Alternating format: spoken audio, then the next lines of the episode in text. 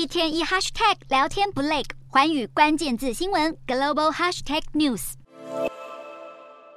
俄罗斯佣兵组织瓦格纳集团这次发起的兵变，堪称是俄国数十年来最重大的政治危机。不过，在白俄罗斯总统卢卡申科的斡旋下，瓦格纳还是决定撤兵，为这场闹得沸沸扬扬的叛乱画下句点。俄国民众挥舞着瓦格纳的旗帜，趁着瓦格纳集团撤军离开俄国境内之际，上街为这些佣兵欢呼。尽管瓦格纳在俄国境内多处引发了不少骚乱，但许多俄国民众还是对这支军队充满信心。不过，这起叛乱事件却成为了东北欧部分国家的安全隐患。由于白俄总统卢卡申科是解决这场兵变的大功臣，立陶宛当局担心白俄政府会接纳瓦格纳首脑普里戈金进入白俄境内，并且进一步危害到邻国的安全。对此，立陶宛总统老塞达二十五日向北约呼吁，加强东翼地区的安全。而立陶宛也将在下个月主办北约峰会，并且预计在会议上讨论白俄的政治和安全情势。至于美国方面，国务卿布林肯二十五日也针对兵变一事发表了看法。布林肯也点出，这场兵变不但为普丁的权威带来空前挑战，还揭露了他的领导力出现新的破口，而这也将对俄乌战争带来长久的影响。与此同时，乌克兰总统泽伦斯基也与美国总统拜登通话，讨论瓦格纳所发动的兵变以及俄乌战争目前的局势。